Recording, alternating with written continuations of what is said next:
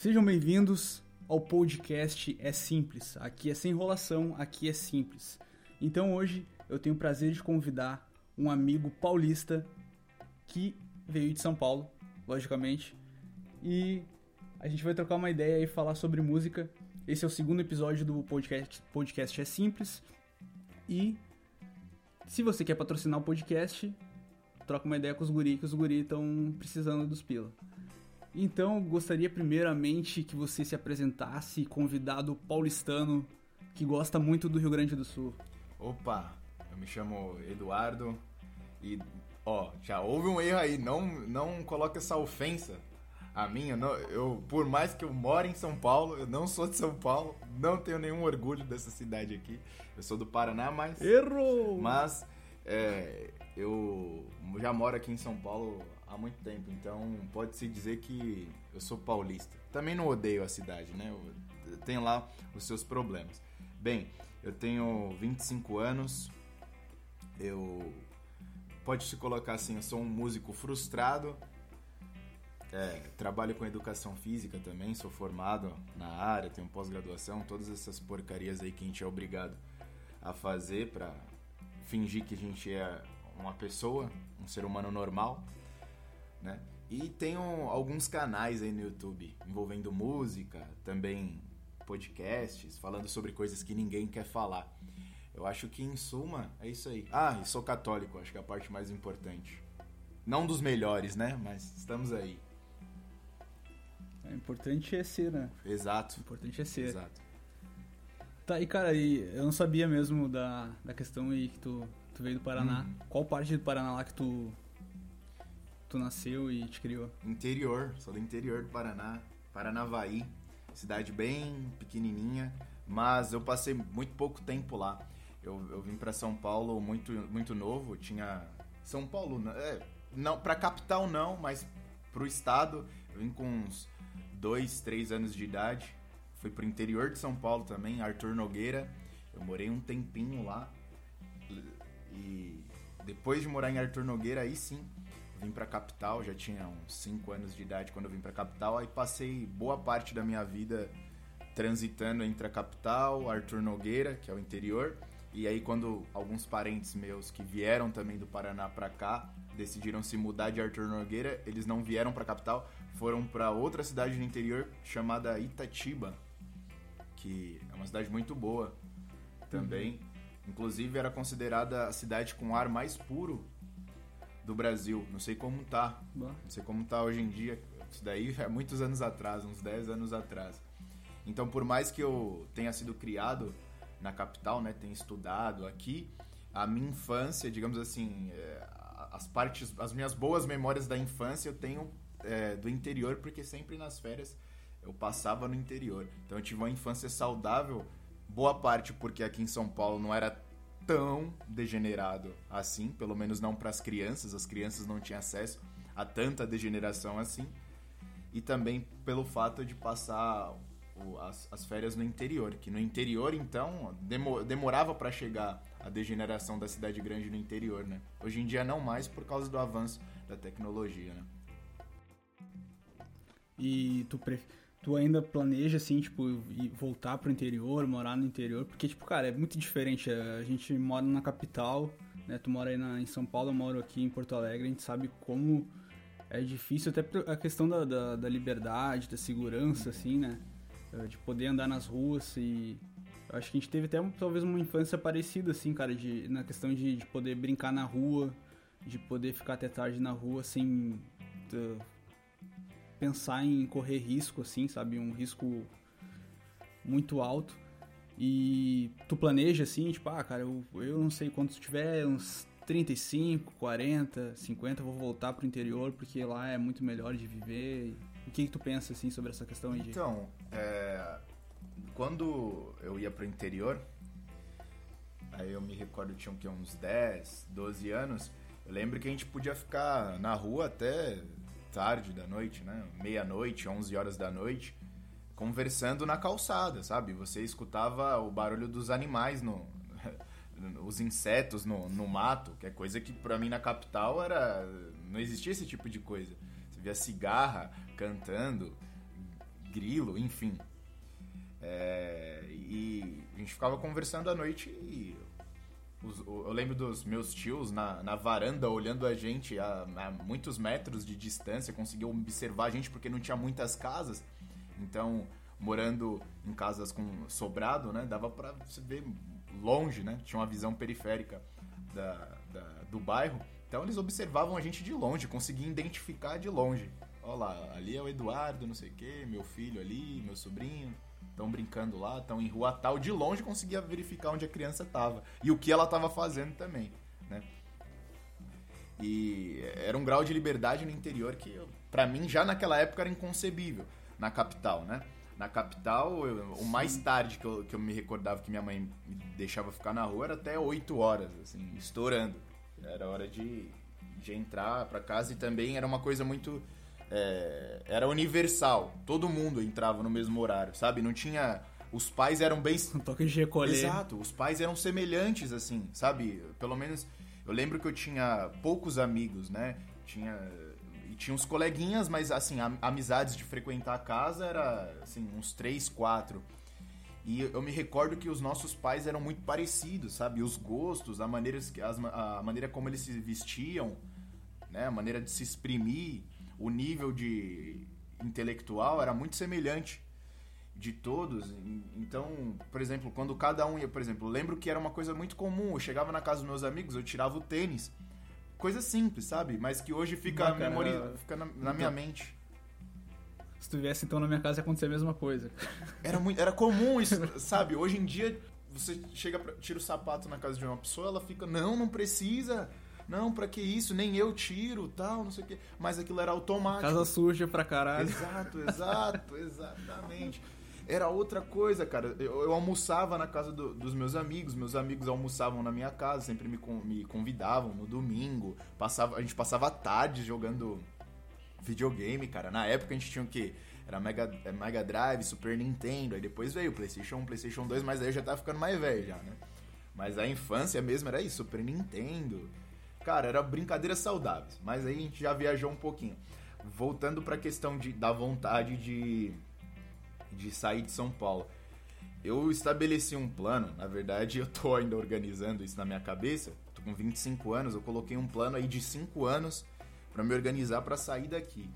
Eu tenho muita vontade de, de, morar em uma cidade pequena, né? Eu tô analisando as possibilidades, que é possível para mim, né? Já pensei no interior de São Paulo, Campos do Jordão que é uma, que é uma cidade, meio que, digamos assim, é, é muito parecido com Gramado, o Campos do Jordão. Bah, então, tu, então vai para lá, cara. É muito parecido. A arquitetura tem muita influência também do, do dos europeus na arquitetura de, de, Campos do Jordão. Uma cidade muito bonita. É, tanto que é uma das cidades turísticas aqui do interior de São Paulo que o pessoal mais gosta é, de ir. Se fosse para sair de São Paulo, eu já, eu já pensei muito bem também nas cidades do interior aí do sul tem uns amigos aí, por aí também, e estão querendo me ludibriar, porque acham que o Sul é o lugar menos degenerado do Brasil. Cara, isso é verdade, assim, só que tem uma coisa. Eu tava conversando esses tempos aí até. Desculpa te interromper, mas. Uh, a, a, a, gente sabe o que a gente tá vivenciando, a gente sabe por que, que as coisas estão acontecendo, uhum. né? O porquê de cada coisa. E, cara, uma coisa que eu vejo bastante, assim, que, que já até conversei com outras pessoas, é exatamente isso, tá ligado? Tipo, o Rio Grande do Sul ele é tão tradicionalista, conserva tanto as suas, uh, suas origens, né? Que parece que aqui tá sendo um lugar mais atacado, tá ligado? Por essa questão da degeneração uhum. e. Porque se aqui, cara, se tipo, digamos, se aqui cair, o Brasil todo já era, assim, digamos, na, na questão de tradição, de cultivar as suas origens, assim, uhum. assim, sabe? Mas continue. Talvez seja pelo fato da, da matriz europeia e os europeus terem mais esse senso de patriotismo, nacionalismo, coisa que o brasileiro não tem tanto, mas não por sua culpa, mas pelo fato do, de ser um, um país multicultural e ter sido colônia e as pessoas, digamos assim, que o, o globalismo pegou muito forte aqui no Brasil ao ponto de aí depois da Segunda Guerra Mundial, eles fizeram um brasileiro abraçar muito o, o que é gringo, digamos assim, a, o, aquela coisa internacional e não valorizar o que, digamos assim, o que ele já tinha aqui, que foi dado também por estrangeiros. Isso que é muito difícil de entender aqui no Brasil, que, por exemplo, eles repugnam tudo aquilo que os europeus nos deram no passado, mas aceitam de bom grado o modernismo que os europeus e que os estrangeiros de forma geral querem incutir na nossa cabeça, né? Tanto que meio que o mundo é americanizado, né? Se a gente for olhar hoje, tudo que a gente vê hoje Sim. em dia entrando em modinha aqui, inclusive o feminismo, é uma coisa exportada, né?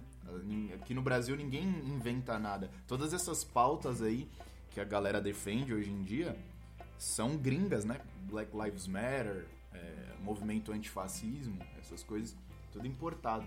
Inclusive o podcast, né, cara? Inclusive o podcast. Pois é, tudo meio que é importado. E aquilo que é nosso, de fato, a gente não valoriza. Por exemplo, a gente tem vários autores aí, a gente tá até com um projeto chamado... É, fala um pouco desse projeto também, cara. Chamado... Então, chama-se Bunker Editora. Se Deus permitir que isso vá para frente, a gente quer resgatar é, alguns autores, tanto é, brasileiros é, como estrangeiros, mas o foco é, é na literatura brasileira.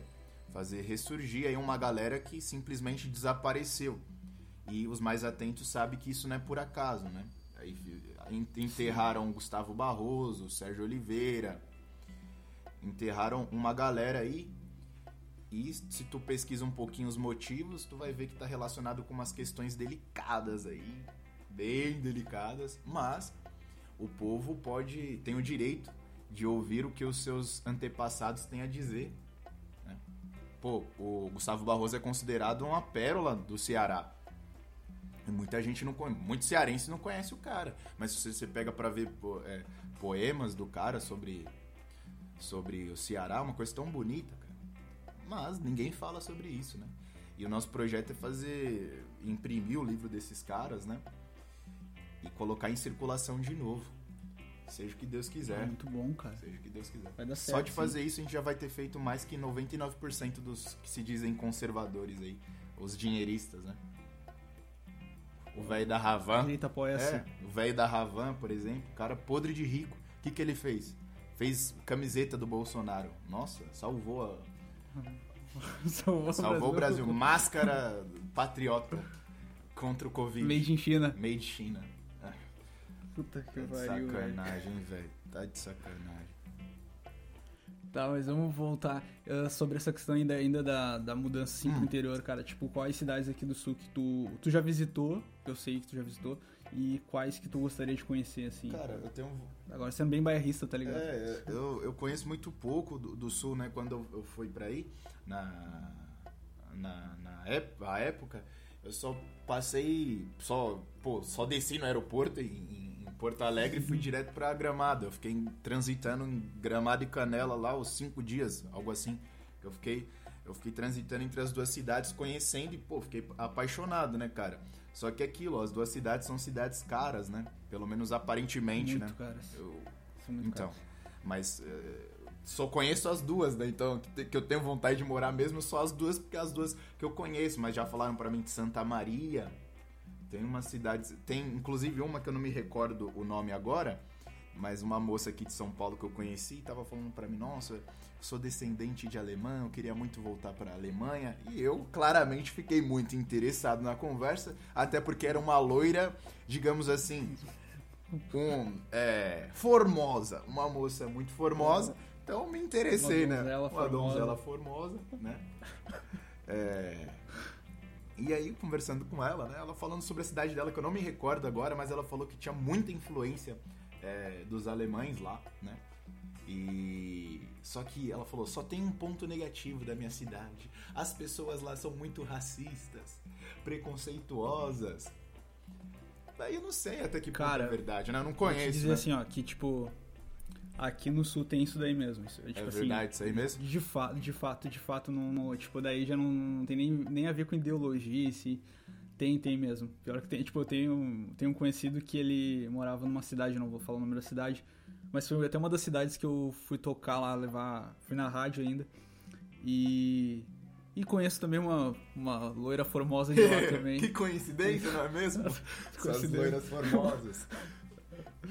E, e ele, assim, tipo, cara, ele, ele, não é negro, assim, negro, negrão, sabe? Tipo, negrão mesmo. Eu, te, eu tenho um amigo que é negro mesmo, assim, tu vê, o cara é negro. Ele é tipo a nossa cor, assim, Uhum. sabe? Tipo, mais moreno, assim. Como meus amigos como costumam falar, cor de cuia, sabe? Tipo, e, e realmente, ele, ele falou que passou a infância dele, assim, sofreu mesmo racismo, e eu acredito, assim, porque tem, cara, tem. Não, a gente não pode. É só ideologizar tudo, Uhum. tá ligado? Tipo, achar que tudo vira uma Exato. campanha de, de esquerda e de direita. bem É, tipo, assim, é né? uma questão do cara ser gente, tá ligado? Não- É que né, no- não- a não ser preconceituoso é tu ser gente, só pelo É que menos. no Brasil, esse, essa questão do racismo, ninguém estuda mais as raças, né? De maneira séria. Então, porque, até porque depois da Segunda Guerra Mu- Mundial, eles, é, eles castraram os alemães e ninguém mais tocou no assunto. Mas isso, até um pouco antes aí da Segunda Guerra Mundial, era normal você falar sobre raças tal, na antropologia. Então, aqui no Brasil as pessoas acham que o que define se você é negro ou branco é a cor da pele. E, e não é isso, né? pô? Porque aqui, como é um país miscigenado, você tem 50 tons de marrom, digamos assim, né? O novo filme. É, 50, pode fazer a versão brasileira, 50 tons de, de marrom. Se você tem traços, é que eles falam traços negroides, né? Porque, por exemplo, a raça branca, a raça negra, você tem é, características é, que são inerentes a cada raça. Então, por exemplo, por mais que a minha pele não seja negra, pelo baixo grau de melanina, mas eu tenho traços da minha mãe que é negra. Então, o nariz mais largo, os lábios mais grossos, o cabelo. Meu cabelo não é crespo, mas é enrolado. Então você tem traços. Então, se fizer, se a, se a pessoa fizer lá um, um estudo um- do seu código genético, provavelmente o percentual é muito maior da, da raça negra do que da raça branca, mesmo que haja miscigenação, né? mesmo que você seja mul- em aspas, é, porque mestiço todos nós somos, né?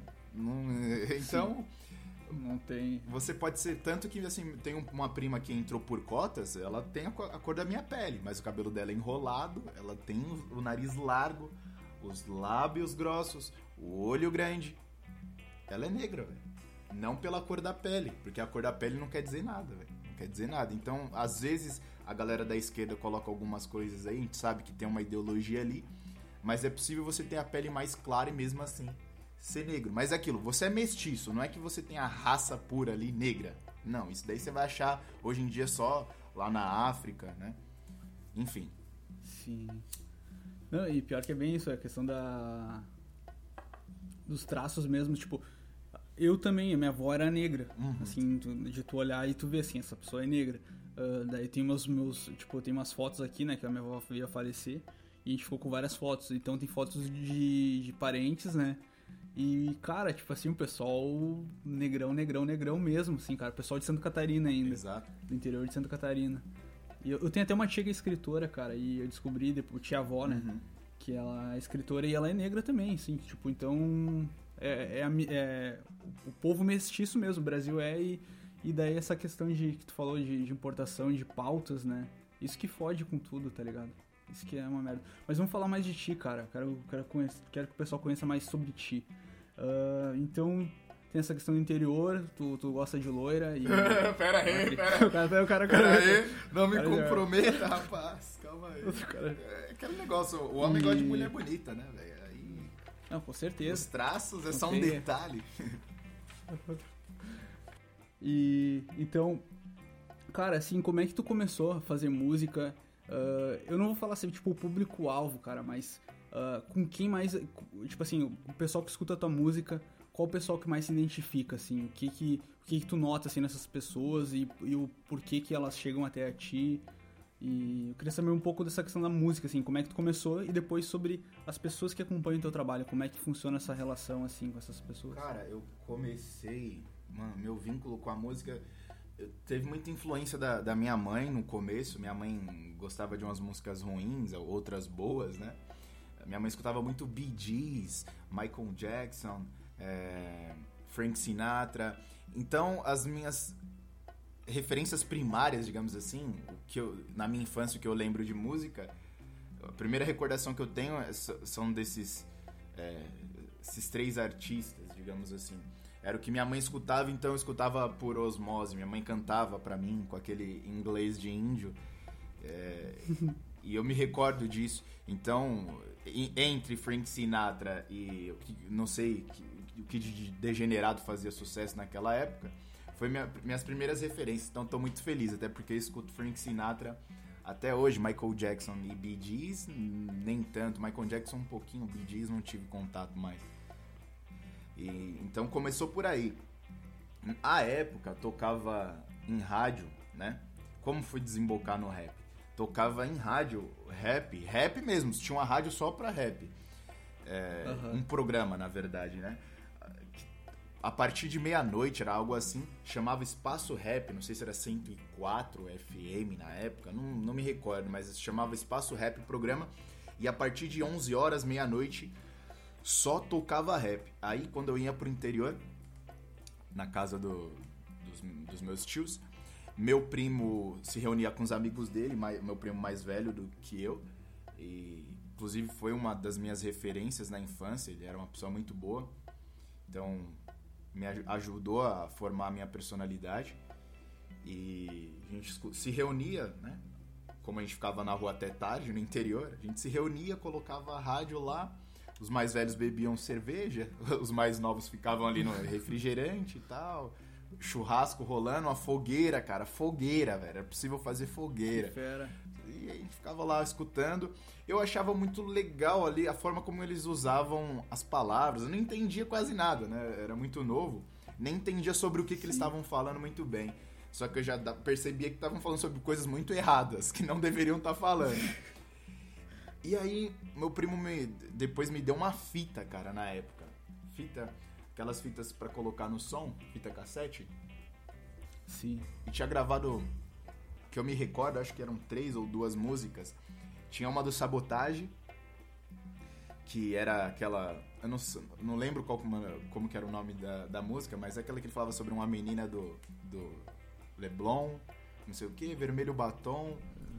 Vermelho batom. É, enfim, tinha Jesus Chorou, do Racionais, e Favela Sinistra, do Trilha Sonora do Gueto. E lá os caras faziam um speed flow, falando sobre como eles fugiam da polícia, alguma coisa assim. E eu via meu primo cantando pra mim, eu falava, velho, eu quero aprender, cantar rápido assim. E foi aí que eu despertei meu desejo, cara. Eu decorei a primeira, a primeira música de rap com speed flow, foi essa do Trilha Sonora do Gueto, Favela Sinistra. E a partir dali eu comecei a consumir muita coisa, velho. Muita coisa mesmo. Facção Central, escutava muito 509E, porque meu, pri- meu primo gostava muito de rap. Ele só escutava rap. Aí eu abandonei as referências da minha mãe e passei a só escutar rap, velho. Eu só escutava rap. E aí foi quando também eu, eu conheci o- RB gringo, né? Chris Brown, é, Wow. Tu chegou a comprar os DVDs assim pra. Ah, claro, claro que eu tinha. Como que se chamava? Era. Ah, cara. Tinha. Ah, vinha um monte de 100%, clipe junto, 100% black, tipo, era 100% black o nome do Aham. DVD. Aí, tipo, uau. comprei é, um álbum lá, um DVD que tinha os shows do Chris Brown, aí tinha umas músicas dele lá que no YouTube você nunca ia achar porque era uma parada meio underground. Então naquela época no YouTube, quando você ia na Lan House acessar, né? Aham. tu só via o que tava muito em alta, velho. E aí tu via os, os clipes do, do Chris Brown, era só aqueles que todo mundo conhecia. As paradas mais underground, você tinha que comprar DVD pra achar, porque no YouTube ninguém nem sabia usar YouTube, na verdade, né, Pra pesquisa. Era uma época mais do E? Face, assim, né? Tipo, do Orkut, na verdade. Do Orkut. Não, o né? Face, eu não sei, se, Não, não sei quando o Face depois. foi criado. É, porque falaram que o Facebook é muito antigo, né, mas que não, não, acho que foi pra frente. 10, é, acho que é de 2007 o Facebook. Assim, tipo, quando começou mesmo, mas depois se estourou, acho que foi 2010, 2011. Uhum. Mas, é, mas eu Então- lembro dessa época aí da Lan House aí de. Era Orkut mesmo. Era Orkut, MSN, MSN. Orkut, é- Orkut e MSN. Pô, tu colocar no MSN o que tu tá ou- ouvindo. Ah, era o ápice, né?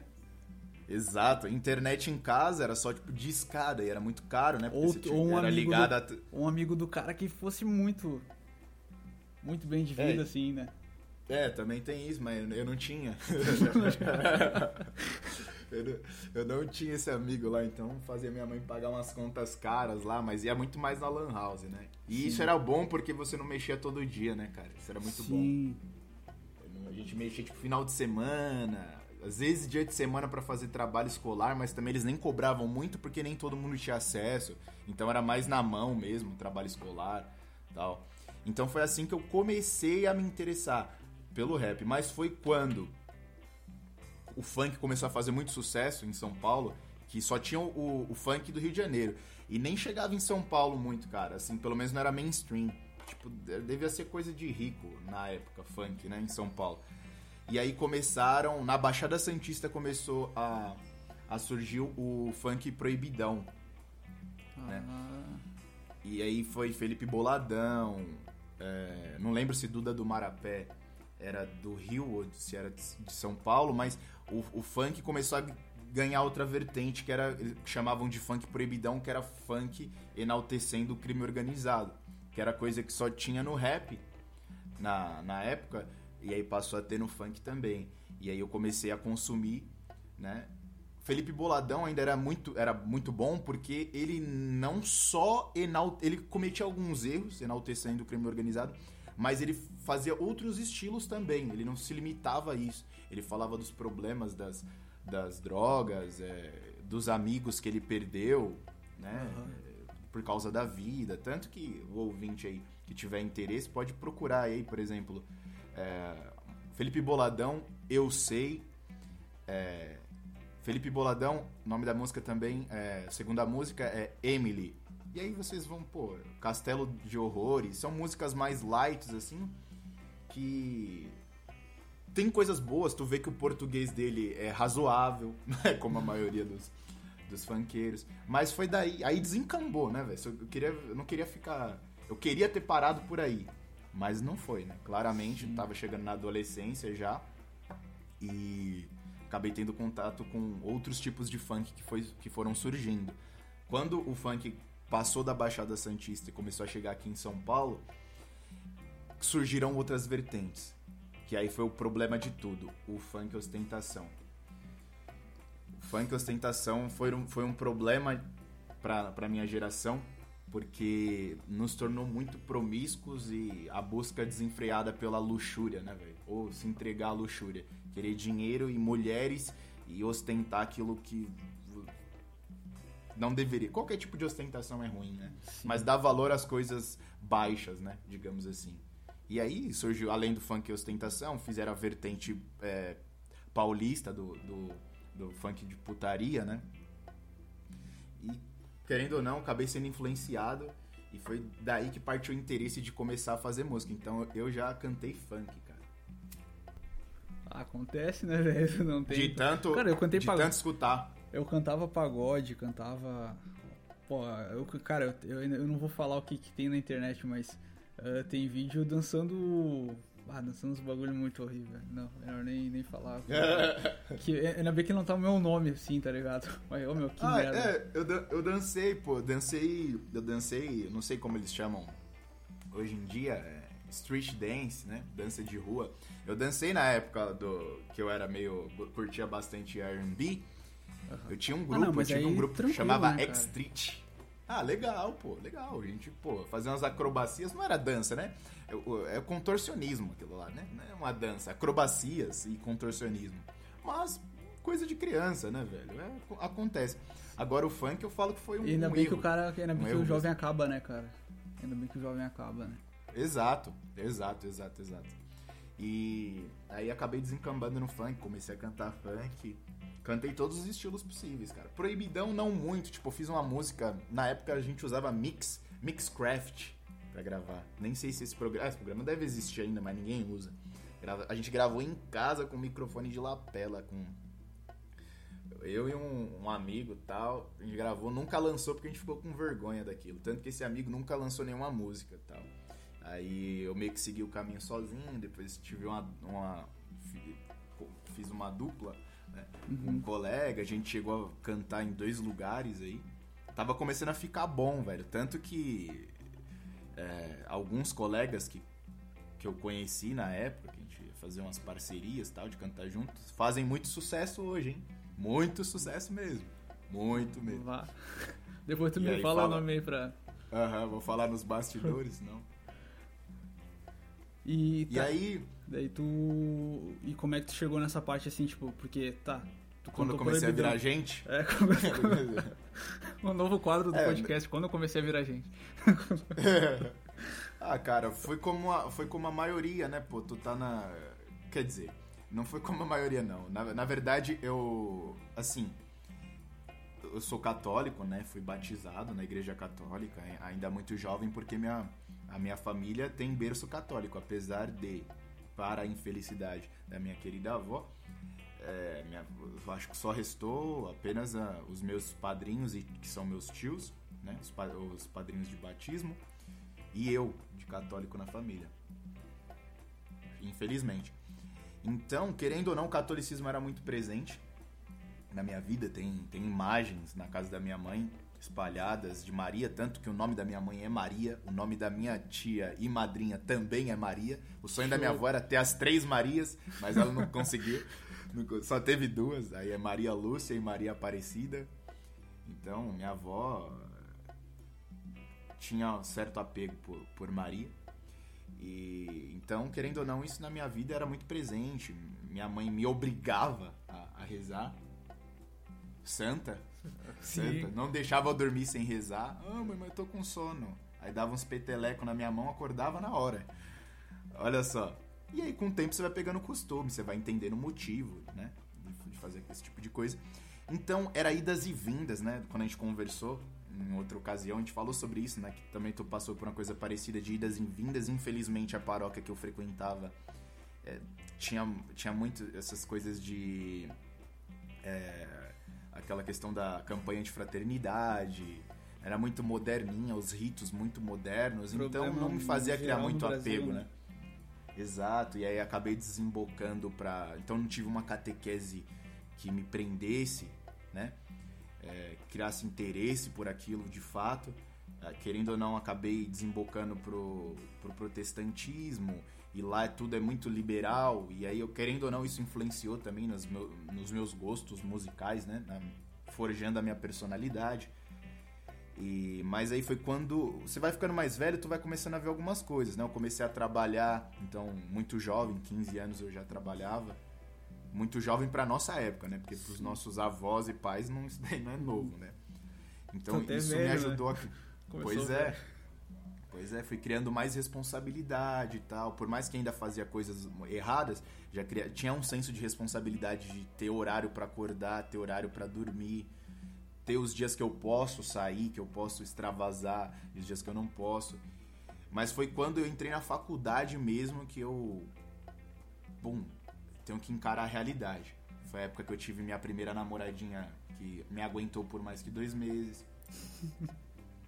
Aí tive a desilusão amorosa.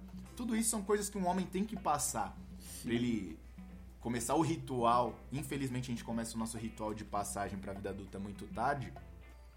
Então ali eu já comecei meu ritual. Tinha que os 18 anos. Eu comecei meu ritual de passagem, que ainda tô passando por ele. Eu acredito que eu só vou alcançar e só serei um, um adulto formado quando ti- tiver meus filhos, né?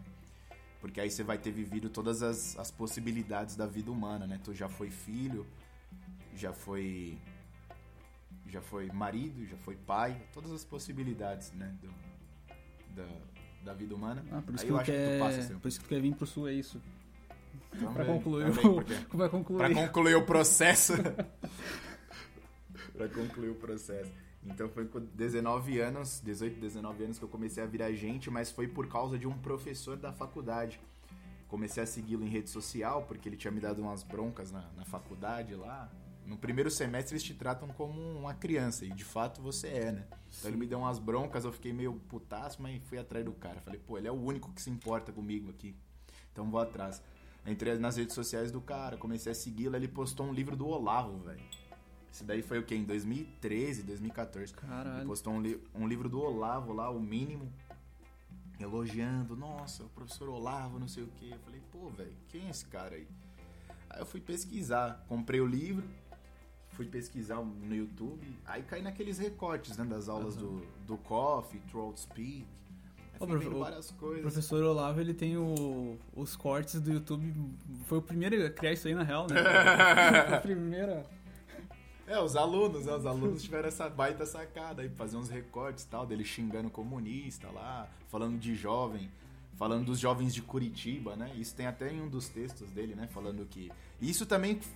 Cara, eu tive essa ideia do Sul já lá no passado, quando o Olavo falou que ele sentia uma coisa diferente no Sul, né? Quando ele tava em, em Curitiba, os alunos dele de Curitiba lá, que eram mais empenhados que os outros tal, mais humildes, não sei o quê já liguei uma anteninha já naquela época. Já falei, olha, tem alguma coisa diferente aqui, né? E querendo ou não, é, é, é o meu estado, né, velho? É Sim. As minhas raízes estão lá. Então foi a, foi a partir daí que eu comecei a falar assim, velho, esse negócio de funk chega, né, velho? Já trabalho, estudo, tá, não vou pergunta, ganhar dinheiro com isso. O, tu mantém contato com esse teu professor ainda? Sim, viramos amigos, cara. Viramos amigos. Amigos em aspas, né? Colegas, né? Não, sim, nunca sim. visitei a casa do cara, ele não mas assim, eu. Nunca tirei o sapato pra entrar na casa dele. É, nunca tirei o sapato pra entrar na casa dele, mas assim. É, a gente já se encontrou em manifestação junto. Não que eu. Hoje eu não sou adepto dessas coisas, né? Mas sim, sim. na época eu, eu tava na onda também, né? Do neoconservadorismo. Então a gente se encontrou em manifestação. Eu devo muito a ele, né, cara? Só conheci o Olavo por causa dele. Ah, que show, cara. É, é, difícil, né? Ter um professor que destoa do. Da faculdade. Né? Cara, eu, fi, eu, fiz dois anos e, e, tive uma. Tipo, eu fiz design gráfico e a, a, gente tinha uma cadeira de sociologia, cara. Cara, eu ia pra aula pra escutar a professora reclamando da igreja, reclamando de não sei o quê. E, o patriarcado e os. Ah, cara, meu Deus do céu, velho. Se eu tivesse um professor. Ah. Eu tenho um professor dessa época ainda, que ele até. Ele viu meus poemas agora do meu livro, né? Também.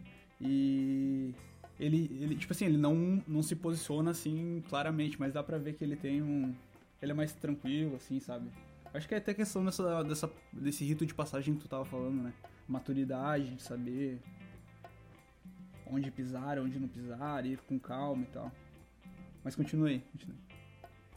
Então, e ele era, ele era a exceção, obviamente, né? A maioria esmagadora dos professores tinha um pensamento ou nem estava nem ligando para essas questões aí, só queria dar aula dele sobre o assunto, ou era seguia uma certa é, ideologia.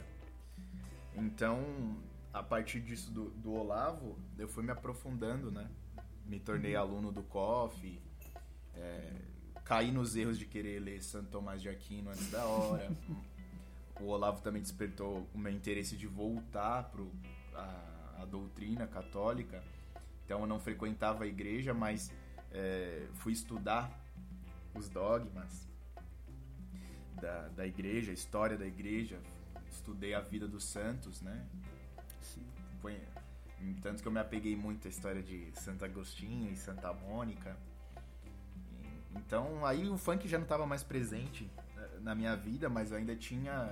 Eu tinha. Não sei se pode chamar de dom, mas tinha facilidade para organizar as palavras em rima. Sim. Brincava fazendo rima na hora, né? Mas me afastei Participou daqueles de antigos amigos. Não, não.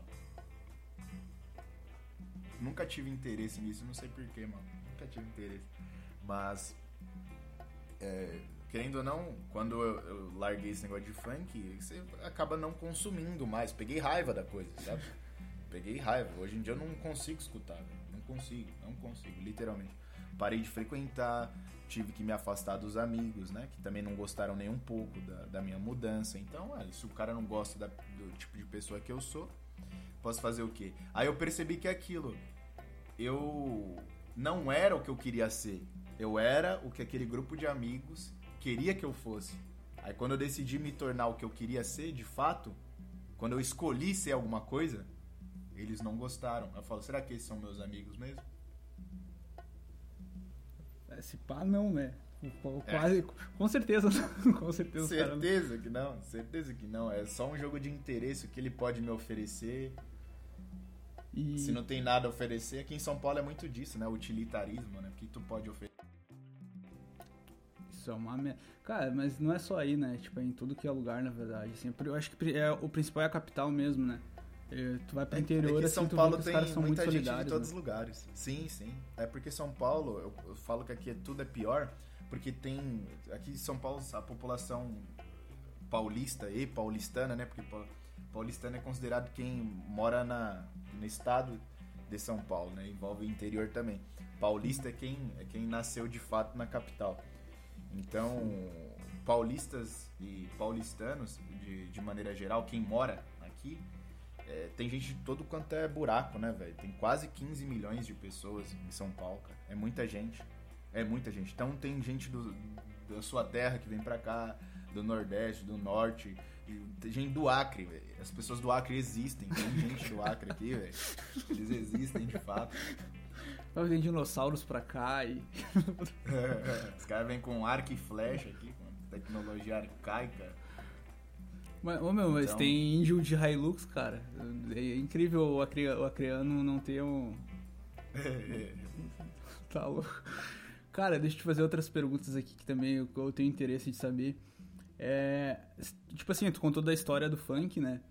E eu gostaria de saber, tipo assim, uh, tanto do funk quanto do rap, eu quero uma de cada ali. Tipo, uma história assim de, tipo, de composição, como é que tu uh, como é que tu teve inspiração para escrever, por exemplo, um funk proibidão desses que tu escreveu? Tu não precisa dizer qual é a música que tu escreveu, se tu não quiser, é bem tranquilo. É, mas, mas não, não, tem no, na internet essas daí, pode ficar tranquilo que não tem. Mas eu gostaria de saber essa história, assim, de como é que foi compor aí essa, essa canção aí. E também de hoje, assim, tipo, uma música que te marcou bastante, que, que tu escreveu, assim, que tu... Ah, cara, isso aqui foi diferente de todas as outras composições e, e por causa disso, disso, disso, daquilo. Como é que uhum. foi pra uhum. ti, assim? E, e também uma história de, de, de, apresentação, né? Desse tempo aí que tu teve no funk aí, ostentando os plaquetes de 100. Uhum. ostentando os plaquetes de 100. É, escutava também esse filho da mãe aí. Aí, então, quanto ao funk proibidão, cara, não tem história. Era criança, né, velho? Era um monte de baboseira. Organizava palavras em rimas lá que nem faziam muito sentido. Mas foi por influência, né, das coisas que eu escutava na época. Então, até o flow é, era muito parecida, a métrica era muito parecida do, do, dos artistas que eu conhecia na época. E como nunca veio o conhecimento do público, o público era que meus amigos, então ninguém nem escutou. Na, na época não tem uma história, era uma criança fazendo besteira. É só um, uma travessura de uma criança. Não pode nem chamar de música, né? Que isso aí não é nem música, na verdade, né? Agora, quanto ao funk, as influências eram as vivências, né? O que esses caras falam aí do trap aí, que, que eles escrevem as vivências, a boa parte eu acredito que seja verdade mesmo. Porque é, é uma vivência demoníaca que eles têm, então isso estão traduzindo o que eles vivem, né? Eles vivem rodeados de demônios, né? O tempo inteiro. Então é, é uma verdade mesmo. E quando eu escrevi essas letras, era basicamente o estilo de vida que eu levava. Assim, eu nunca fui um cara que fazia esse tipo de coisa que os caras falam aí nas músicas com as meninas no funk, né? Tipo, ah, eu gosto das vagabundas, não sei o que, não. Mas eu era aquele cara que era meio desapegadão da vida, velho. Falando assim, olha, eu não quero nada sério, não sei o que. Se você quer isso, é melhor a gente nem se relacionar, mas isso não existe, né, cara? Me dá meu copo você que sabe que vai rolar. É, você sabe que vai, vai rolar, é, vai surgir um, um sentimento de ambas das partes, ou às vezes de um dos lados, às vezes é unilateral. Então eu cantava o que eu vivia na época. Eu nunca fui de ostentar, falar que tenho carro, dinheiro, mas eu falava é, sobre relacionamentos, essas coisas que eu realmente eu não me apegava tal. Não tem uma história. É como eu te falei, velho, é uma letra muito pobre. Sim. É muito pobre. É, é basicamente a, a, a, vivência do cara, né? Um negócio meio empírico. Agora, no rap é outra coisa, né? Sim, como é que é essa. Qual foi, essa, qual foi a tua música mais marcante? E, e conta a história também da, do, do, de quando tu compôs, assim, o que tu tava pensando ali, sentindo, de onde é que vem a inspiração, como é que. Primeiro, qual é, é essa música? Já começa que o rap eu comecei a. Por mais que eu já escute há muitos anos, o rap eu comecei por obrigação, né? Como eu me tornei aluno do COF, ouvi o Olavo falando sobre ocupar espaços e eu sabia que Neocon nunca ia querer ocupar esse espaço aí, porque ele, ele acredita que ele acha, ele acha tudo bem a, a mulher passar num canavial de rola e depois se converter e, e, e se casar e agora ela é uma mulher do lar mas ele acha muito imoral o cara, o cara fazer um rap ali tentando atingir os mais jovens e depois os mais jovens pararem de escutar rap e escutarem coisas que realmente importam. Ou seja, o perdão só vale só para um lado, pro, pro outro. Ou seja, Nelcon também não passa de uma angina, né? Só pensa em rabo de saia. Abandona Deus por causa de rabo de saia. Mas isso aí é outra coisa, né? Pô, cara, eu vou recortar isso daí, velho. Eu vou recortar isso daí. Pior que é verdade, cara, é verdade. É, é, é, que nem no futebol, né, cara? Quando um time tá jogando, quando os dois times estão jogando, e o juiz só pita pra um lado, né? É, o Nelcon é esse daí, cara. Ele só pita pra um lado, só um lado que, é, que se converte que é bonito, o outro é. Tá certo. É, ah, tem um caso aí, né? Tem um cara, caso. bem demais, velho. Bem demais, bem demais. Tem um, tem, um, tem um caso parecido aí, mas não vamos citar não, porque processos. Vamos, vamos correr do processo. Não temos dinheiro pra fazer um clipe, vamos ter dinheiro pra pagar não processo. Não ter dinheiro pra pagar, é pagar advogado, velho. Ai, ai, ai, ai. Então, eu entrei no, no rap por obrigação, né? Esse negócio de ocupar espaço, sabia rimar, não sei o que, até gostava de escutar de vez em quando as coisas Airbnb ainda, de, na, de vez em quando, né? Mas eu tava seguindo os conselhos do Olavo tal, tentar escutar música erudita, porque são coisas é, atemporais, né? Imortais, eternas. Então, eu dedicava mais tempo pra música erudita, tava conhecendo cantos gregorianos, que acalmava minha alma, né? Quando você é jovem, seu coração é bem volátil, né? Então, eu comecei por obrigação. E como eu tava voltando, me convertendo de verdade, e ainda tô todo momento, ao, ao catolicismo, a música que, assim, que eu mais gostei de fazer realmente foi. Eu acho que eu já até falei isso pra ti. É, foi a, a, música chamada Confissões. E como é que o pessoal e, acha essa música aí? Cara, não fez. não ganhou tanta visibilidade como a maioria das músicas, mas os poucos que ouviram gostaram bastante porque é, se enxergaram na letra, né? Sim. Querendo ou não, de, em certo grau, a história de de Santo Agostinho, não a parte de se tornar doutor da igreja, né? Mas a, a juventude do Agostinho é muito parecida com a de boa parte dos jovens, né? Ser doutor da igreja vai ser difícil para muita gente, né, cara? Muita é. gente. Pois é. Tem nego que usa Santo Agostinho para pro mal, né? Que é falar assim, olha, se ele conseguiu fazer tudo isso a vida inteira, por que, que eu não posso comer a mulher do vizinho e me converter no final? Que pariu. Hum. Tá, é foda, é pra... O cara não fala isso, mas você consegue não, entender que é mais ou menos isso que ele tá querendo dizer. Ele não vai falar que ele não, não, não é um canalha. É que hoje em dia as pessoas não confessam nada, velho. É, é, muito difícil pessoa, é, o grau de sinceridade. Eu vi isso em, no, no livro do Luiz Lavelle, né? Que é um, eu acho que é o filósofo preferido do, do Olavo aí, os mais modernos, salvo engano. Que ele, no, no Erro de Narciso, ele fala sobre a dificuldade de você ser sincero. Porque e, e ser sincero é meio que algo espontâneo. Se você começa, por exemplo, olha, a pessoa faz uma pergunta para você, está no relacionamento com aquela com aquela guria lá, aquela loira, e ela pergunta, formosa. aquela donzela formosa com olhos de esmeralda, ela olha no fundo da sua íris e fala assim: Sandro, você não me ama mais. Você mudou comigo. Aí você fala pra ela, olha, eu tenho que ser sincero. Acabou. Deu, tu já é. tá pensando nas palavras que você vai. Tá escolhendo a melhor palavra ali pra não magoá-la, ou seja, tu já não tá sendo sincero, cara. Ser sincero é uma coisa muito difícil. Exige muito exame de consciência. Mas, mas sendo sincero agora, tipo, cara, tu foi bem específico aí nos olhos de esmeralda, né? Tu... Não, é que geralmente as loiras acompanham. Isso daí tá no kit, né? A, a, loira verdadeira, né? Não aquela que do, não aquela da farmácia, né, bicho? Sim, sim, sim. Pá, pior que eu conheço uma, uma loira com. Não, com todo respeito com as, as loiras da farmácia. Com todo respeito. As que trabalham na Panvel, na.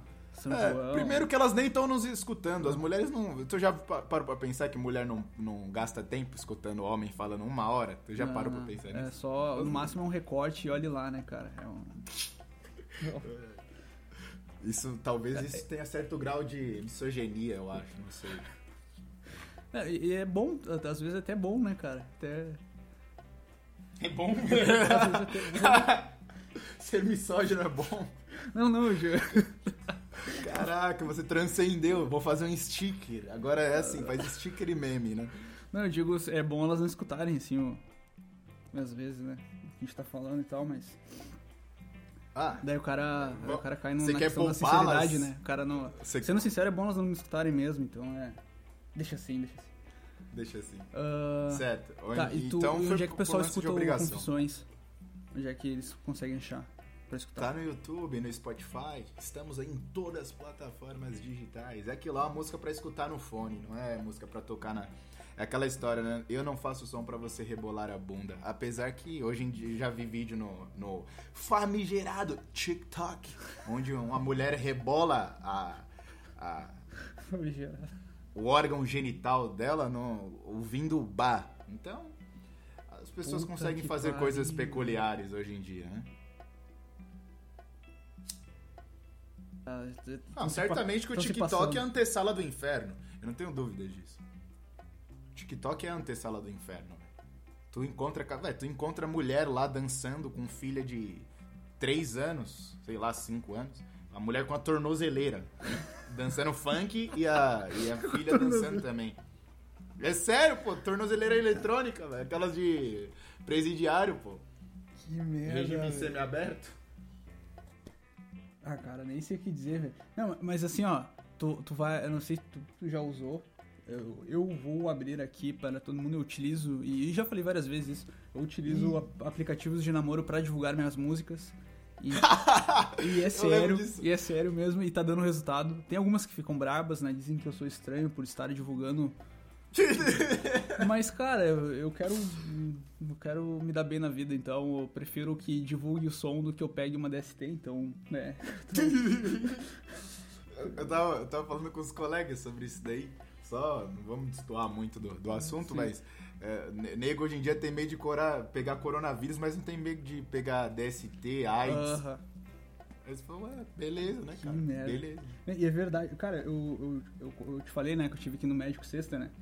E Hum. pra, pra ver um negócio assim, tipo, de, de dermatologista e tal. E daí, ah, tá, pá, é questão de ansiedade. E daí, como eu tava com uma. Por causa do mosquito também, eu tava com uma ferida no braço. Eles, têm, eles são obrigados a fazer um- eles são obrigados a fazer quatro exames ah, instantâneos. É, hepatite, sífilis e HIV e mais um outro lá que eu não lembro qual era. Daí eu, cara, eu, tipo assim, eu sei que eu não tenho, tá ligado? Só que eu fiquei com aquilo na cabeça, ah, cara, não vai dar, não vai dar positivo essa merda, né? E cara, é muito muita loucura, porque eu, eu, eu é o que tu falou, eu tenho medo de pegar HIV e AIDS, cara. Eu não tenho medo de pegar coronavírus. Coronavírus passa duas semanas, tu já tá, tá safe, cara. E os caras realmente não têm essa. É aquilo também, né, uma amiga? Se você não tem uma, uma vida sexual ativa, tu não tem que se preocupar É, também não, muito com isso. né? E, mas a, a galera aí tem uma vida sexual ativa e não se preocupa, bicho. A, a verdade é essa, velho, sobre a- as redes sociais aí, eu não, eu não. Eu não gosto muito de usar a rede social. Eu. Eu acho que é por causa do meu temperamento, né? Meio melancólico. E também por causa do. Não acho que não é só pelo temperamento também, é porque o mundo anda. Tem pessoas muito estranhas por aí.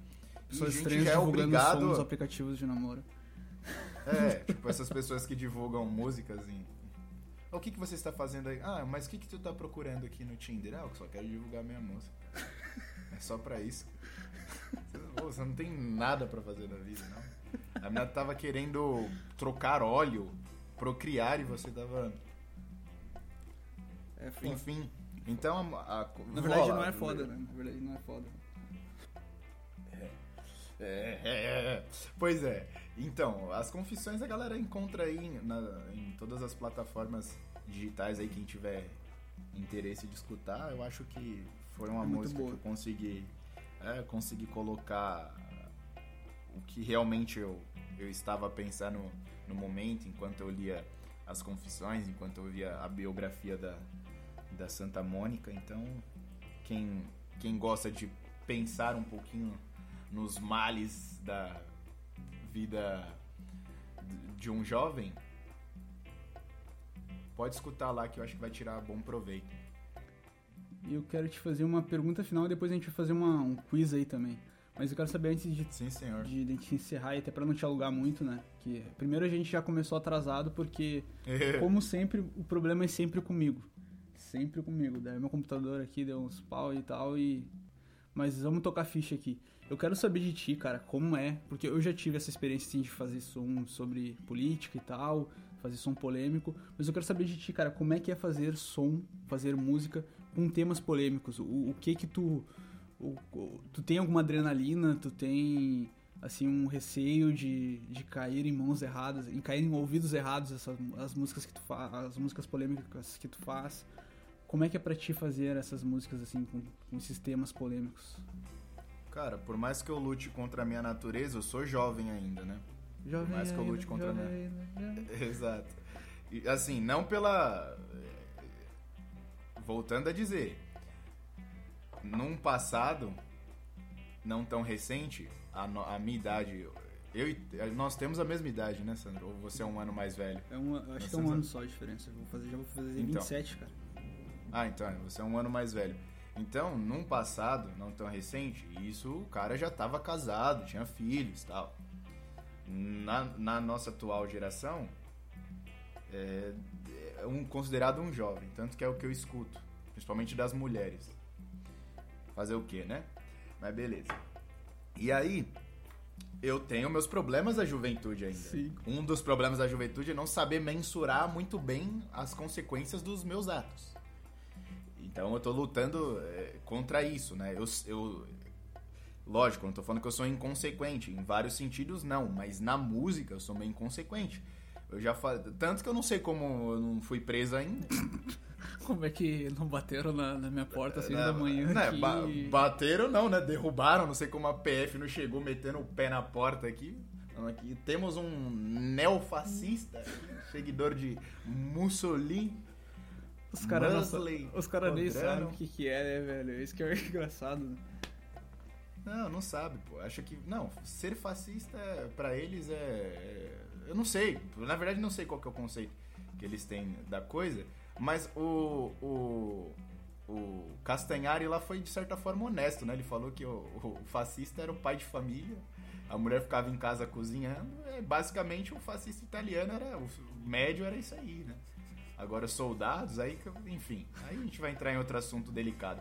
Mas eu não, eu não sei mensurar muito bem isso. Eu não sei se eu não sei mensurar. Eu sei os riscos, mas meio que eu não tenho medo. Não que eu queira me tornar um mártir, apesar que eu falo isso nas músicas, né? Sim. Que eu não. Tá fora do meu alcance ser um santo. É, que é um. Eu sei. É um, é um caminho mais, mais certo, né? É, assim, a probabilidade de ser santo é baixa, né? Mas. Porque eu sou um bosta, mas. De ser um mártir, não precisa muito pra você ser um mártir hoje em dia. Se você pisar em falso, cara, a galera te persegue e você pode, pode acabar com a sua vida, mas é aquilo, alguém tem que defender a verdade, aquilo que a gente tava falando dos neocon lá, os caras querem quer alugar a mulher. Eu não quero fazer isso, pô. Eu não sou esse tipo de cara aí não, que tipo, é de suspensório. Eu não sou, eu não sou, eu não sou essa galera, eu sou o cara que joga futebol descalço, gosta de fazer um churrascão sem camisa, tal. Eu sou esse cara, entendeu? Que O brasileiro Cara, normal, né, cara? Porque o esse, Brasil, isso eu que sou um tu- cidadão normal. o, esse, esses neocon aí é tipo é uma caricatura fodida, cara. É uma caricatura fodida do. Não, e, e falando de modé, tu vê a galera, as meninas e os meninos aí, os rapazes e, as garotas falando sobre modéstia na internet, sobre família, aí tu olha, nenhum deles é casado, namora cinco anos, namora cinco anos, não tem um filho, quando tem, tem um ou dois, fica o dia inteiro falando sobre o que é ser modesta, querendo, ah, mas é porque eu quero ser exemplo. Falo, minha filha, quantas santas a gente tem na igreja? Você é uma delas? Não. Então, pra que, que eu vou querer você como exemplo? Tu te coloca no teu lugar aí. É, um tu tem abraço. que ser exemplo pra sua filha, velho. Você tem que ser exemplo pra sua filha, pra suas amigas, não pra internet. Porra, velho. Pô, tem a galera boa, tipo o Tiba lá, o, o, e a, a Deia, né? Aham. Então, pô, legal o trabalho deles, tem vários filhos lá, estão tentando fazer alguma coisa. Eu não acompanho, né? Mas assim, superficialmente o que eu vejo, acho bacana. Mas também eu não sou o bastião da moralidade. Cada um faz o que quer e aí depois se vê com Deus. Agora só não vem querer O problema é que o quê? Não basta eles quererem ensinar as pessoas, eles ficam, querendo criticar quem não quer fazer isso, entendeu? Esse é o problema. É a, é a cagação de regra, né? É a, é a, famosa cagação de regra, assim. Tu tem que fazer, cara, porque se tu não fizer, tu vai pro inferno e, e, e daí tu vê que, tipo assim, cara, será que é só isso que vai te levar pro inferno? Será que teu orgulho, será que tua a tua... É, exatamente. E aquilo, se cada um tivesse preocupado em fazer uma cambada de filho aí e cuidar bem deles, o nosso lado já tava muito melhor. Porque o lado de lá, por mais que eles falem que não querem ter filhos, eles, eles têm um bocado de filho aí, velho. Fora do casamento, é, é, mulher. Esse que é o problema, velho. É, é, depois vocês. Pro, ó, ouvinte, procure aí no Google aí, rapida, no YouTube, rapidamente. Judeu. Judeu Baruch. É, é, o liberal conservador. Tu vai rachar de tanto dar risada, porque é basicamente o conservador brasileiro. O cara já tem cinco casamentos, a esposa tem filho com dois caras diferentes. Ele é, ele fala, ele é ecumênico, ele, o, o namorado é viado, o, o filho é viado, a filha é lésbica, a filha dança funk. Esse daí é o conservador brasileiro, pô. Ele tá cagando a regra na internet, mas os filhos dele, dentro da casa dele é uma bagunça. Ele fala sobre submissão feminina, mas a, a mulher, se, se, ele, se a mulher quisesse, deixava ele em casa cozinhando enquanto ela trabalhava. É isso aí, basicamente. Então eu não, eu não sei mensurar muito bem as consequências disso, né? E é muito polêmico, você recebe muita crítica, até da, da galera que você. Você que já te acompanhava, critica muito porque hoje em dia é muito bonito você ser ponderado, entendeu? Você não pode ser radical. Ah, todas as religiões. Mano, tu escuta isso de católico, velho que ah, tu existe salvação fora da igreja. Então fala assim, então saia, meu filho. O que, que tu tá fazendo aqui? Então. Cara, ah, velho, não dá. Eu, eu vou me controlar, a entrevista é, é tua, vamos deixar quieto aqui, senão. não, mas fica à vontade, meu amigo. Digo que o, o canal aqui é, é, teu. Mas não, mas eu, eu, vamos, vamos discutir aí, cara. Mas eu concordo com tudo, cara. Eu concordo com tudo, porque eu, ó, tô chancelando aqui se, se, se ele caiu, eu caio junto aqui, vamos cair todo mundo junto. se tiver que. É, se... a galera tem medo. Porque, cara, hoje. os caras não tem também essa questão de, tipo assim, a, principalmente a irmandade, né? Porque, por exemplo, se um se fudeu nesse meio, cara, todo mundo dá um passo para trás e. É, tá ligado? Aquele. Como é que eu vou dizer? Uma. Comparando com futebol, assim. Sabe quando o cara chutou o louco e ele dá um passo para trás levanta a mão e diz que não é falta? É isso que acontece no nosso meio, cara. É isso que acontece sempre no nosso meio. Porque, tá, beleza, não, temos, mais, não somos a favor do coletivismo, de tudo, todo mundo é responsável. Não, cada um é responsável por si. Mas também, cara, tipo, a questão de irmandade, de estender a mão, é muito difícil no nosso meio. E a questão que tu falou, cara, de uh, os caras só cagam regra, velho, só cagam regra. E eu, eu já fui um cara assim também, graças a Deus eu, eu acordei, acordei, me beliscaram lá, eu acordei dessa merda. E cara, se cada um fazer o seu ali, não, não tem. E ajudar o, pro, ajudar o cara que tá na mesma batalha que tu, tá ligado? E acho que. Tu quer falar mais alguma coisa sobre essa questão de fazer música polêmica? É, só pra, só pra amarrar o, o assunto, em suma, é isso. Você é atacado até pelas pessoas que são mais próximas é, de você, porque hoje em dia é moda você ser ponderado. Então, se você é católico, você pode ser católico, mas você não pode ser católico radical. Mas na minha concepção, ou você é católico ou você não é. Então, basicamente, ou você é católico radical, porque para você sua fé não é negociável. Tipo, eu sou católico até encíclica tal.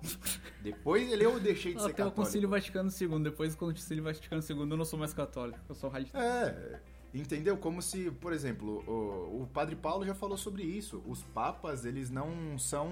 É, eles, eles não anulam. Não é, inequi, não é inequívoco tudo que os papas falam. Eles caem em erro também, pô. Ou, ou houveram erros, né? Agora, infalíveis. É, não são infalíveis. O, o, o, os santos também não. Tanto que a discordância entre eles, né? Sim. Há discordâncias, mas não nos dogmas. O que é dogma? Se é dogma, não é questionável. Mas hoje em dia, por exemplo, eu poderia colocar na, na minha letra algum dogma, por exemplo, sobre. É, eu concordo, realmente é, há salvação fora da Igreja Católica. Faria uma rima que colocasse isso no contexto lá tal. Uhum. Os católicos não iam ficar tão bravos assim. Um ou outro ia falar, Agora, agora, coloca lá alguma coisa é, falando que você não concorda com, com, com casamento homossexual, que homossexuais não vão pro céu. Pronto. Acabou. Os Lembrando que, que o homossexual. É, lembrando que o homossexual, quando a gente se refere, é o cara que. A mulher ou o homem que tem o comportamento homossexual. Ela tem impulsos, desejos. É uma coisa, em aspas, natural. Ué, você não tem, por exemplo, tem homem que tem desejo de é, trair a, a esposa. Ele já pecou em pensamento? Já. Mas não é um pecado, por exemplo, porra, qual a gravidade de você pecar no pensamento e, e, e consumar o ato? É bem grande. Há um, há um hiato gigante entre as duas coisas. Então, pro homossexual a mesma coisa. O cara pode ter impulsos, mas ele não chega Tem, a consumar o ato e vai buscar uma forma de lidar com isso. tem o caso do Vomir Alencar, e né, cara? O cara que é o cantor do Adoração em Vida, ele é. Ele é, ele é assumido, assim. Só que ele fala que tenta ver a castidade ao máximo, né, cara? Pois é. É que ninguém lembra dessas coisas. Aí você vai ver, você vai ser atacado por, por católicos, porque é, é muito cômodo pra eles, né? Pô, é muito mais fácil. Eles, querendo ou não, velho, a galera quer agradar o grande público. Ninguém quer falar sobre assuntos polêmicos. Eu também não gosto muito de polemismo, velho. Eu, eu só escrevo lá, ninguém nem sabe, velho. Que nem eu tô falando aqui. Mas poucas pessoas se interessam de fato por saber quem eu sou. Por isso que eu não gosto muito. Isso também é um erro meu. Eu não gosto de aparecer muito, porque é, pouco importa, velho. O importante ali é a minha mensagem, velho. É a minha mensagem, é isso que eu quero que você escute. Escuta lá. Se você não me seguir em rede social, eu não, velho, não me importo com isso. Se vocês, quem tiver interesse de entrar nas minhas redes sociais, vocês vão ver que, cara, eu, eu apago muita foto antiga, porque a maioria das fotos são antigas, eu vou, tô apagando um monte de coisa lá. Porque, velho, pra mim, velho, não faz diferença nenhuma, velho. Nenhuma, nenhuma, nenhuma. Agora, escutar minha música não só vai trazer renda pra mim, é um sinal que a galera tá deixando de ser sojada. Tá deixando de ser. Porque assim, eu também eu, eu falo muito palavrão. na- Eu falo muito não, né? Se comparar com, as, com os artistas atuais aí, eu falo. Mas é o palavrão necessário, como o Olavo fala, né? Sim, não é, E. não é bagaceirice, né? É, e também eu não, eu não, não incentivo ninguém a ter um linguajar porco, sujo, né? Chucro. Eu não incentivo isso. Tanto que se vocês é, escutarem as minhas letras, vão- vocês vão ver que pelo menos tem concordância as coisas. Eu sei usar, eu sei usar o plural.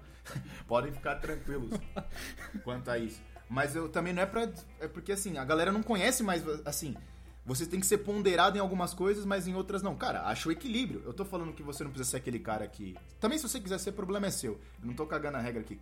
Volto a dizer, cada, cada um faz o que quer. Mas você não precisa ser o cara que anda com suspensório, mas você também não precisa ser o cara que vai de bermuda pra igreja, cara. Sim, tem. Pô, não é isso que a gente tá falando. Infelizmente, hoje em dia, tudo que você vai falar, você tem que. Justificar e desenhar, né? É. É, pra mal entendedor, velho, um milhão de palavras não bastam, né, velho? O cara aprendeu. Aí, não sei, às vezes o cara aprendeu a zurrar com a. com a. com o pai ou com a mãe, não sei de onde ele aprendeu a ser burro assim. Então é ele que vai lidar com a origem familiar dele, não, não tem nada a ver com isso aí. Mas muito bom, cara. Pra gente encerrar aqui, né? Que senão a gente vai. Tem que almoçar. Hoje, é... hoje a gente tá gravando domingo, o podcast vai ao ar segunda-feira. E, cara, primeiramente, te agradeço muito por ter esperado, né? é, toda essa função aí que eu fiz É. tu, tu Sem passar. problema. Mas pra quem quiser, para quem quiser te seguir aí, como é que faz pra te acompanhar nas redes sociais, escutar tuas músicas, como é que o pessoal te acha? Bom, no Spotify, é, quer dizer, em todas as plataformas digitais, vocês me encontram só digitando na, na barra de pesquisa lá, E-D-U-H. Edu com H no final. Não precisa chamar de Edu H. Eu só coloquei o H porque, por algum motivo, a plataforma não gostam de pessoas que têm um nome semelhante a de artistas já muito grande. Então já tinha aquele tal de Edu Ribeiro. Deve ter um monte de Edu espalhado por aí. Eu coloquei o H só pra uma coisa meio aviadada. É isso. Então, creme Edu creme. H. é a cereja do bolo. Aviadada lá. cream cheese. E aí, Edu H, vocês me encontram em todas as plataformas, cara. Em qualquer rede social, se você colocar Edu H, por mais que o, o por exemplo, no, no Instagram, o usuário é, Como é que diferente. Aonde? No Instagram, tô falando igual o, o- Como chama aquele rapaz do. O Guten Morgenstein. Muito bacana. É. Então, lá, por mais que o meu usuário seja diferente, se vocês colocam Edu H, vocês vão me achar. Um rapaz lá feio, mulatinho. Só achar um mestiço lá, dos olhos grandes, esse cara sou eu. E aí vocês podem. Encontram meus projetos todos lá no YouTube. Vocês também acham como Edu H. Vocês conhecem, podem conhecer também o nosso projeto lá, Bunker Editora, no Instagram. No, no YouTube, vocês também têm o nosso outro projeto lá de podcast que a gente fala sobre coisas que os neocons não falarão pra você. Que a gente faz muito revisionismo histórico lá, buscando a verdade no esboço de sanidade. E basicamente é isso. Quem quiser conversar lá, eu respondo todo mundo na medida do possível. São poucas pessoas, então a gente pode ter essa proximidade maior, né?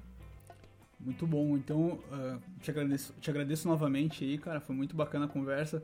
Ah, eu vou que começar a fazer os pelo espaço. recortes, cara. E vai dar muito recorte bom aí. É, vai ficar legal. Ah, eu quero o, te fa- o eu quero quiz fazer... que tu queria Pode fazer, falar, pode falar. o quiz lá É, vamos fazer o fazer. Vamos fazer o quiz. Então, um gênero musical, cara. Que tu. O que, que vem na tua cabeça? Gênero musical. Erudita. Erudito. E por quê? Porque, tipo, influência do Olavo, porque da tua mãe. Ah, me faz lembrar de Deus. Referência atual, seja do campo que for. Referência, assim, pra vida? É, pra vida, assim, que tu. Pode, tem que ser uma só? Sacanagem, hein? Não, vai ter uma atual e vai ter uma antiga. Em vida? É, aqui. Ou já pode ser. Em vida? Pô, em vida, cara. Difícil, hein? Hoje em dia é difícil achar pessoa de. com envergadura. Ah, Olavo de Carvalho e A. Michael Jones. E aí que esse cara é da onde? Esse Michael Jones. Ele é um católico, é um católico americano. Ele ele escreveu um livro que é muito conhecido aqui no Brasil, que chama Libido Dominante, só que ninguém fala dos outros livros que são muito mais importantes dele. É, que a Vídeo Editorial, essa galera aí nunca vai a a E Realizações nunca vai traduzir. Eu não vou falar os motivos aqui, porque pode dar problema. Mas envolve a Terra Prometida. Bah. Procura aí. Vocês vão lançar então. Se Deus permitir, Deus queira. Estamos trabalhando na tradução aí. Se Deus permitir, vamos trazer. Ah, muito show, cara. Muito show. Ah, um lugar que tu gostaria de estar nesse momento. Ou futuramente. Ah, Do lado da loira de olhos esmeralda. Não, pode ser aquela morena de. Com. com cabelo feito asas de graúna. Ó. Cara, qualquer lugar do sul. Eu sou do sul. É só olhar pra. Tu já escutou essa música? Não, Vou te mandar Me depois. mande. ali, Vou te mandar. me mande. Ah, um feat dos sonhos. Uma parceria dos sonhos, assim, cara, que tu. Eu sou muito ruim pra essas coisas, cara, que eu nunca pensei nessas coisas. Tem tanta. Tanto gente é, ruim, cara, que. Hum. As pessoas que já morreram, sabe? Queriam. Ah, pode ser? Pode Queriam. Ah, queriam um fish com um Simonal. Conhece Simonal? ser. Eu já ouvi falar dele, ele é um cara que foi perseguido, né? Que Aham. fuderam a, cadeira- a carreira dele, né? Aham. É, eu falei agora, nem. Pô. Mas enfim, Frank Sinatra. É aqueles feats impossíveis. Mas seria foda, cara, imagina. O teu maior sonho, cara. Cara, meu maior sonho. É, é um sonho quase impossível. Mas meu maior sonho é um. Não tenho sonhos. É o que eu falo nas minhas músicas. Meu sonho, meu sonho da vida adulta é não realizar os meus sonhos da, da, adole- da adolescência. Então quero poder viver em comunidade com, com meus amigos, né? Conseguir morar na mesmo, no mesmo estado, pelo menos. que os meus amigos, estar próximos das pessoas que eu amo, conseguir construir minha família e conduzir as pessoas que eu amo, ajudar, né? A elas chegarem ao céu, assim como também conquistar o céu para mim também, né? conseguir que chegar é lá. É bem importante, né? É, eu acho que essa é a minha, minha aspiração. Tá passando avião, só um minuto. O cara mora na. Isso que dá mora na metrópole, bicho. Mas essa parte que eu recorto ali só junto ela. É, de boa. Uh... E quem tu gostaria de conhecer, cara, assim, que tá, que tá vivo ainda e tu gostaria de conhecer? Se tu pudesse assim, ó, ah, vou tomar um trago, vou tomar uma cerveja e vou fumar o cachimbo aí. Com quem tu gostaria de trocar essa ideia nesse momento? Assim? Assar uma carne? O Olavo. Ó, já, Olavo. já temos dois, dois pontos para o Olavo já. No último podcast foi a mesma ah, coisa. Olha só, eu, eu devo muito. Devo muito a ele. Então, cara, a gente chegou ao final desse podcast aí, do podcast É Simples. Aqui é sem enrolação, quando eu falo sem enrolação, cara, é que as coisas são bem diretas. E muito bom saber da, da questão da sinceridade, né, cara? É, é muito importante a gente trazer isso pra, pra, pra hoje, pros ouvintes. E te agradeço novamente por participar e por, por toda a paciência que tu teve. E quando tu vir pro sul aí, que tu, tu falou que tu tá pra vir aí, a gente vai assar uma carne que vou te convidar pra vir aqui em casa mesmo, cara. Porque eu moro perto do aeroporto. Se desce a gente assa uma carne e toma uma cerveja. Só não vou fumar o cachimbo porque senão vou ficar uma semana mal da garganta, mas.